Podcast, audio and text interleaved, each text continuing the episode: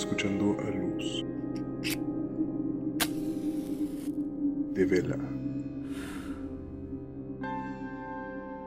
donde contamos relatos paranormales experimentados por nuestros propios oyentes.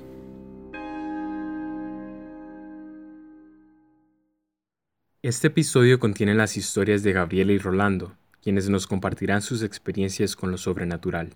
Para que tengamos un poco más de contexto, el Parque Nacional Montaña de Celaque es un sitio natural protegido. Ahí se localiza el punto más alto de Honduras y es el lugar donde se desarrolla la siguiente historia. A continuación, nos pondremos en contacto con Gabriela.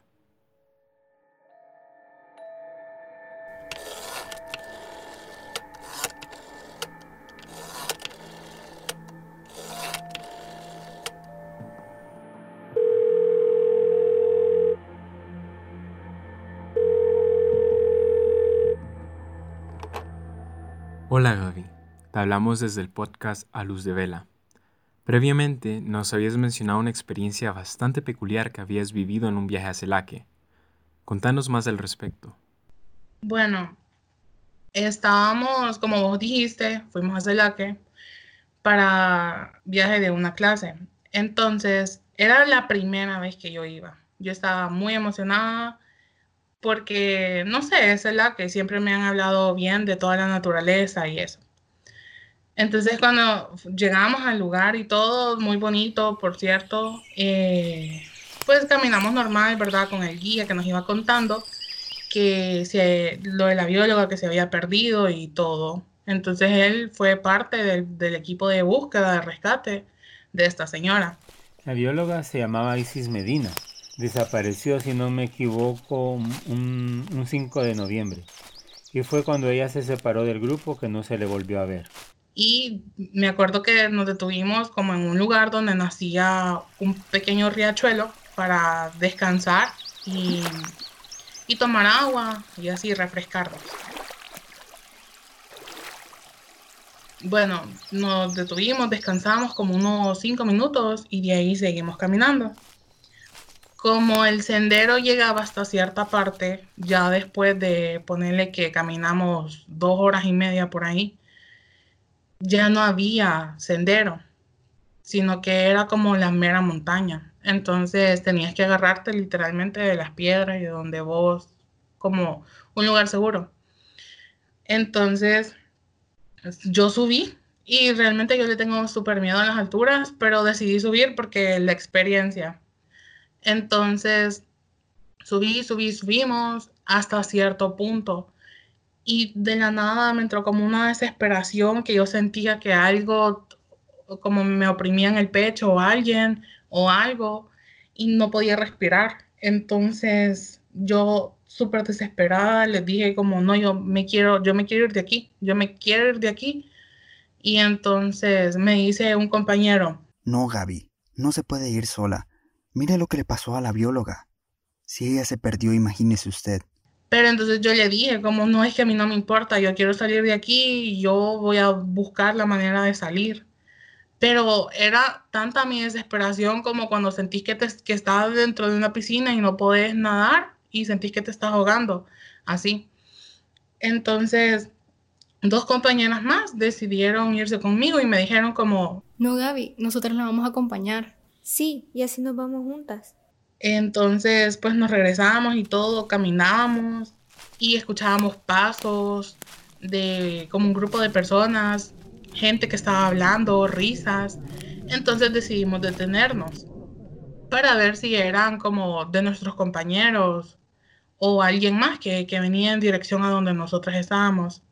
Esperamos como unos cinco minutos y nadie llegó ya las risas se habían detenido, los pasos ya no se escuchaban.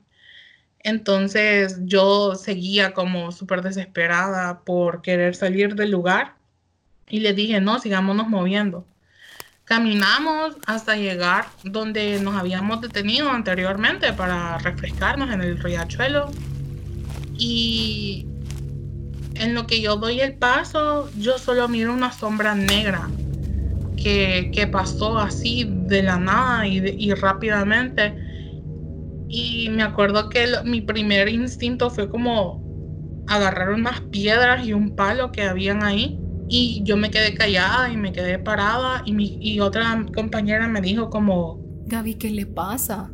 Entonces yo le dije que, que no, que, que, se detuvieran y que se callaran porque algo andaba ahí. Esperamos un buen tiempo y pues no, yo pensé que era un animal, pero no, no salió nada. Entonces de ahí yo sí me preocupé y les dije como, ocupo que nos salgamos ya de este lugar. Y realmente lo que a mí más me desesperó fue cuando escuché yo los tambores porque ya me habían dicho que Celaque era como un lugar, una montaña embrujada, pero yo nunca lo creí. Entonces, yo como iba adelante de ellas, ellas iban un poquito retiradas de mí, recuerdo que vi tres caminos, pero yo sabía que no, cuando pasamos por ahí, no habían tres caminos, era uno solo. Y cuando íbamos, recuerdo que cuando íbamos empezando a caminar por ahí, habían unas marcas fluorescentes en los árboles. Entonces yo me iba fijando en todo eso. Y recuerdo que cuando me encontré con los tres caminos, esas marcas ya no estaban. Por un momento desaparecieron. Y yo recuerdo que me habían dicho que si te perdés y había un río cerca, tenés que buscar irte por el río abajo. Y como los, o sea, estaba el camino del centro y los otros dos seguían derecho, pero había un punto donde vos podías ver que uno agarraba para la izquierda y otro para la derecha. Y el de en medio seguía recto.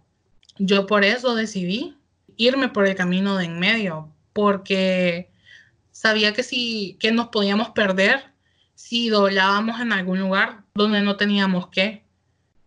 Y al mismo tiempo hubiera sido como una gran responsabilidad para mí porque iba con dos compañeras más. Entonces si me perdía yo, también se perdían ellas. Más todo lo que estaba pasando alrededor de escuchar pasos, voces, tambores, todo eso era, fue bien frustrante y, y, y al mismo tiempo vos no sabés qué hacer porque si vos vas solo, pues está bien, me perdí yo por mi culpa. Pero no podés perder a dos personas más con vos. Entonces, bueno, salimos de ese sendero y yo di gracias a Dios cuando pasando el sendero ya pudimos ver como la caseta de, visitantes y yo la verdad es que no le dije a nadie de lo que había sucedido hasta que llegamos al hotel en la noche. Y ya cuando estábamos en la piscina, viene y me dice otro compañero.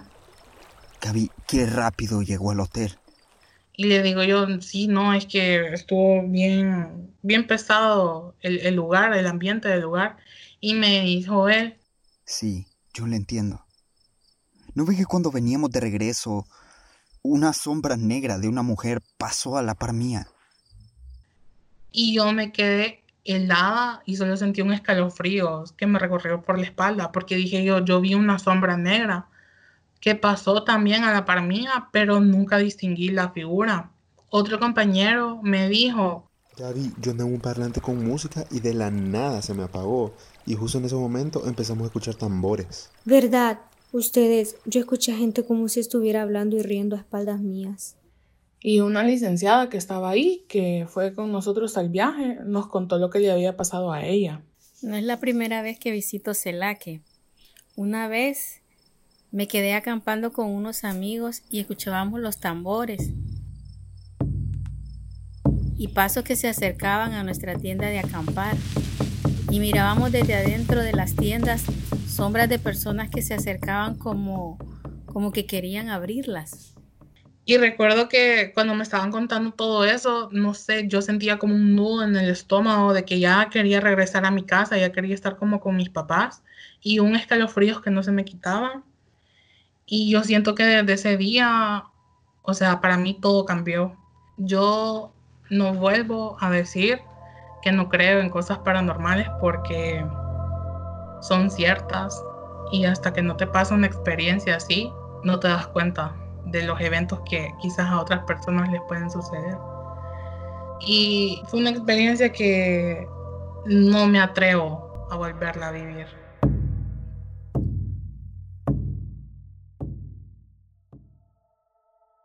Para el siguiente relato nos pondremos en contacto con Rolando,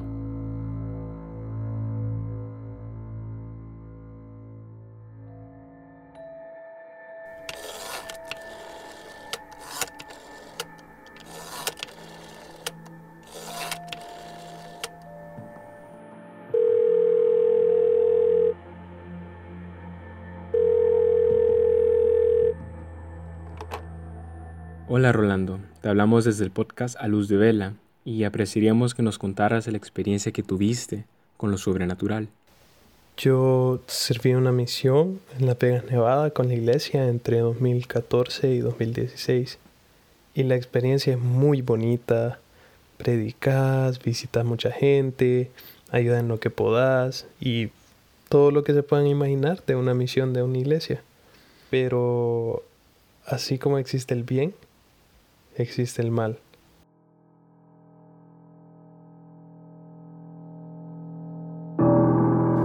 Yo estaba en mi primer área.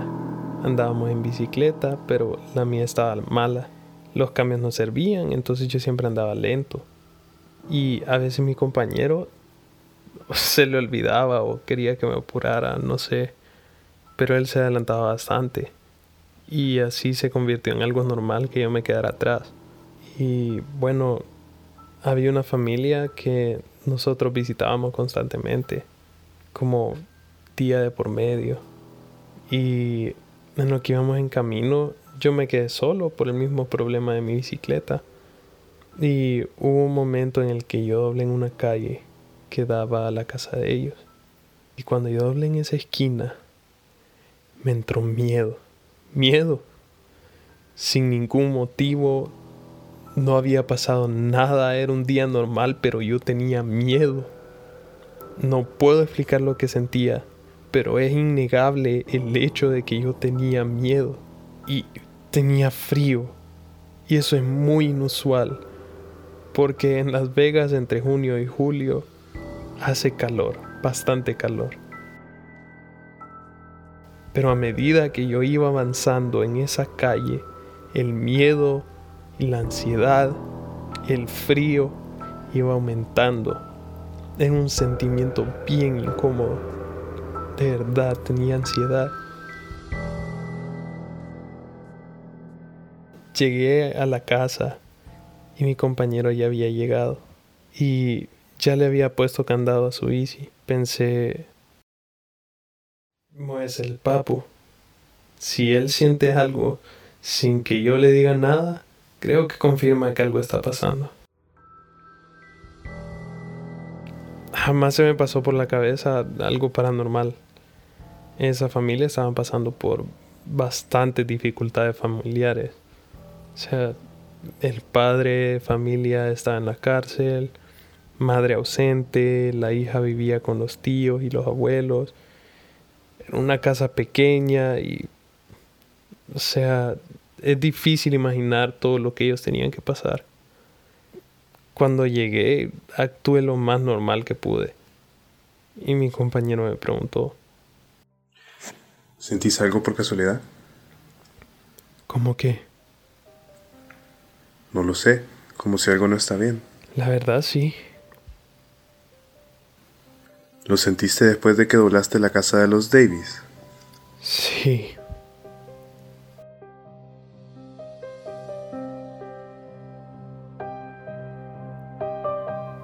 Hoy en día me sigue dando escalofríos pensar en el hecho de que me haya preguntado eso, porque solo confirmara que sí estaba pasando algo. Solo me imaginé que alguien hubiera agredido a otra persona de la casa o que estaban peleando, cualquier cosa así. No pensé algo paranormal. Pero decidimos que lo prudente era preguntarles a ellos si había pasado algo o si podíamos hacer algo por ellos. La abuela era la típica señora dulce, la que te ofrece comida, que se preocupa por tu bienestar, te cuenta historias. Caminamos a la puerta.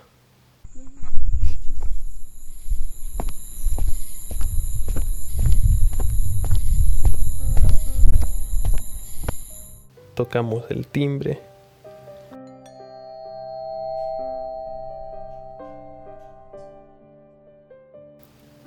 Pero esa noche ella abrió la puerta y su semblante era completamente diferente. No parecía ella, se sentía muy fuera de normal. Váyanse. ¿Hay algo que podamos hacer por usted? Hoy no, váyanse. ¿Y podemos regresar mañana? Cuando quieran. Pero hoy no, váyanse.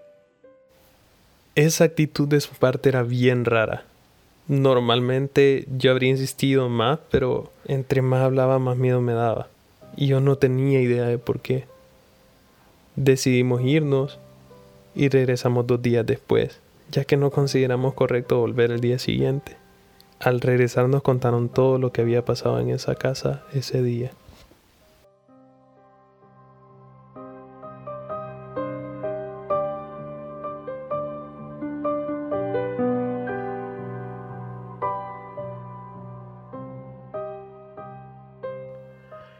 Antes de que llegáramos, ellos estaban muy hostiles entre ellos. Se gritaban y se peleaban y entre ellos eso era algo relativamente normal. Pero ese día se salió de control y hubo un momento en el que mientras se gritaban, un cuadro de una foto vieja que estaba colgado desde hace 15 años en la pared de la sala se cayó. Pero decidieron no prestarle atención y siguieron gritándose. Cuando lo hicieron, se cayó un cuadro de madera, de esos que usualmente tienen los católicos, mm, con un salmo escrito. Y ahí fue donde se callaron. Y justo en ese momento, todos los demás cuadros que estaban guindados en la sala se cayeron.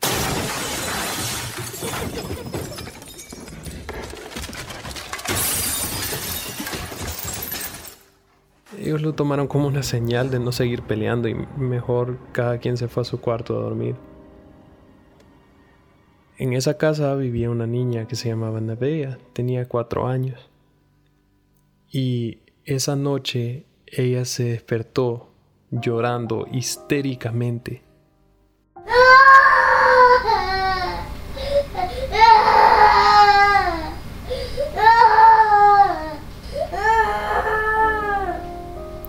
No dejaba de señalar a la esquina del cuarto y nadie sabía qué le pasaba. Y los seis gatos que tenían de mascota se estaban erizando viendo hacia la misma esquina.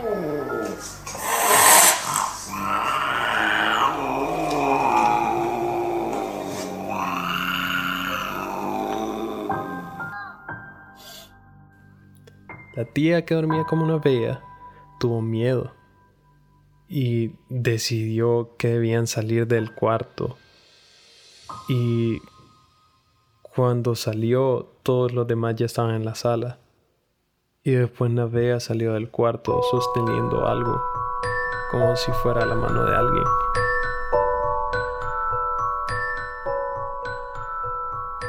Y estoy completamente seguro de que lo que sentí estaba pasando en esa casa ese día ese miedo y ese frío que tuve de la nada camino a esa casa, cómo aumentaba entre más me acercaba. Canoa y yo le contamos todo lo que había pasado a nuestras autoridades de la misión y ellos llegaron a bendecir esa casa. Después de bendecirla, la situación mejoró, no volvió a ocurrir nada, es más, su situación como familia en sí mejoró bastante. En base a esta experiencia, sé que existen otras formas que nosotros no podemos ver, pero sí sentir.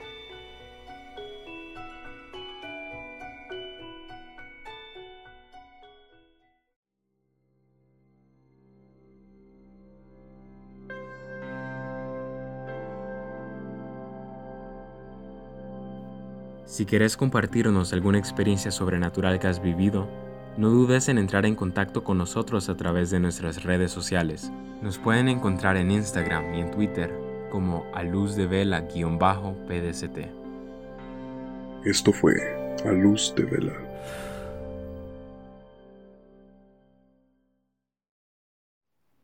Elaborado por Celeste Sevilla, Gabriel Borjas, Lucía Quiñones y Valeria Cervantes. Agradecimientos especiales a Gabriela Sauceda, Rolando Flores, Gerardo Borjas, Angie Quiñones y José Miguel Molina, al igual que Lucía de la Cruz, Marvin Estrada, María Mercedes y Javier Lobo.